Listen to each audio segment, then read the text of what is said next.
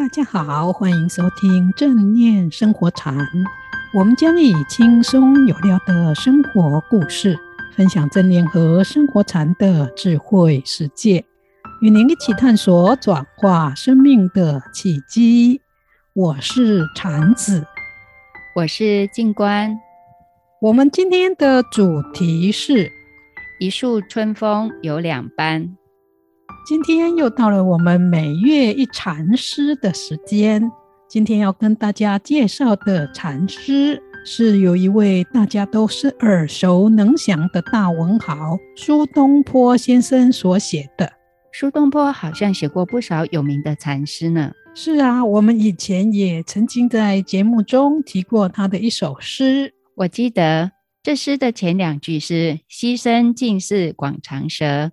山色无非清净身。对，这是一首借自然景物描写心情的诗。意思是，只要我们用心去体验生活，不论是清清的山色或潺潺的流水声，在生活中随时随处都充满了可以启发我们去洞见生命道理的契机。苏东坡真的不愧是大才子，总能用简单的几句诗，把深奥的道理讲得很生动，又很有意象感。确实如此，所以我也很喜欢读苏东坡的诗，可以从他不同时期创作的诗，感受到他不同的人生境遇和生活态度。其实，苏东坡先生是北宋时著名的文学家、政治家和艺术家。可以说是一位文学艺术方面的通才，他在散文、诗词上都有很大的成就，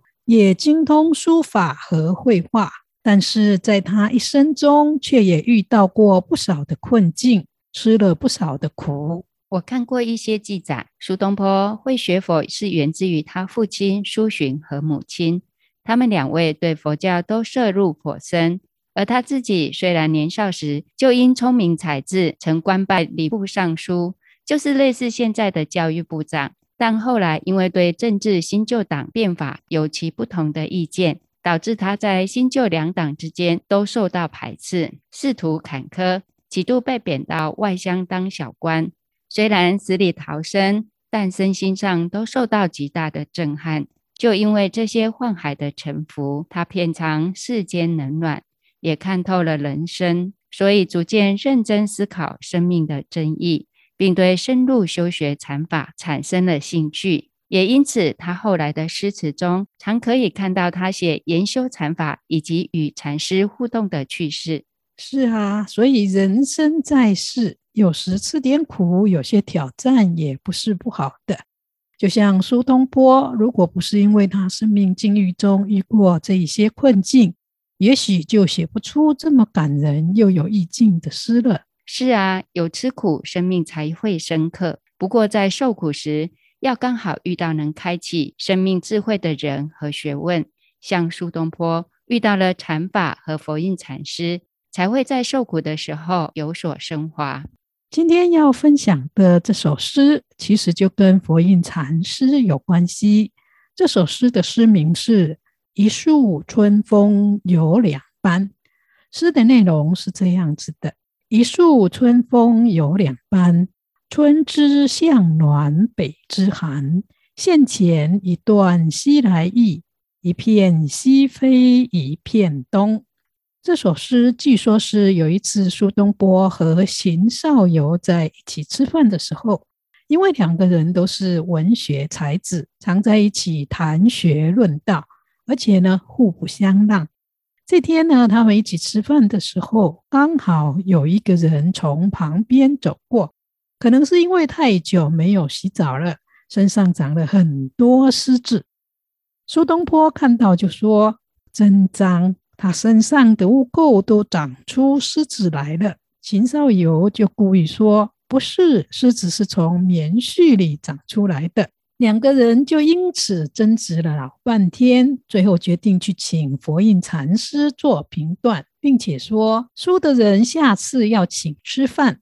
结果两人为了求胜，都私下去拜访佛印禅师，请禅师帮忙他们。佛印禅师也答应帮忙。答案揭晓那一天，两人请问佛印禅师答案是什么？禅师就说：狮子的头部是从污垢中产生出来的，而狮子的脚部却是从棉絮中长出来的。苏东坡和秦少游听了以后都愣住了，但也很佩服禅师的巧思和智慧，所以苏东坡因此有感而写了这一首诗。这真是有趣啊！没想到大文豪也会为了这小事争论。不过还好，他们遇到了佛印禅师，提供了一个有趣、两人没有赢也没有输的答案，让他们不用再争辩下去。不过苏东坡也真的很有慧根，听到佛印禅师的回答，就可以做出这么有深度的诗。那这首诗是什么意思啊？这首诗是表达了物我一体的境界。苏东坡是借此来赞叹佛印禅师的妙答。在一般人的观念中，物是物，我是我，物我之间的关系是对立的，有时候甚至是不能相容的。因为在一般人的世界中，看不透色不异空，空不异色，所说的空性和有形的现象是可以共存的真理，反而是把空有分开。因此产生了种种的矛盾、冲突和差别。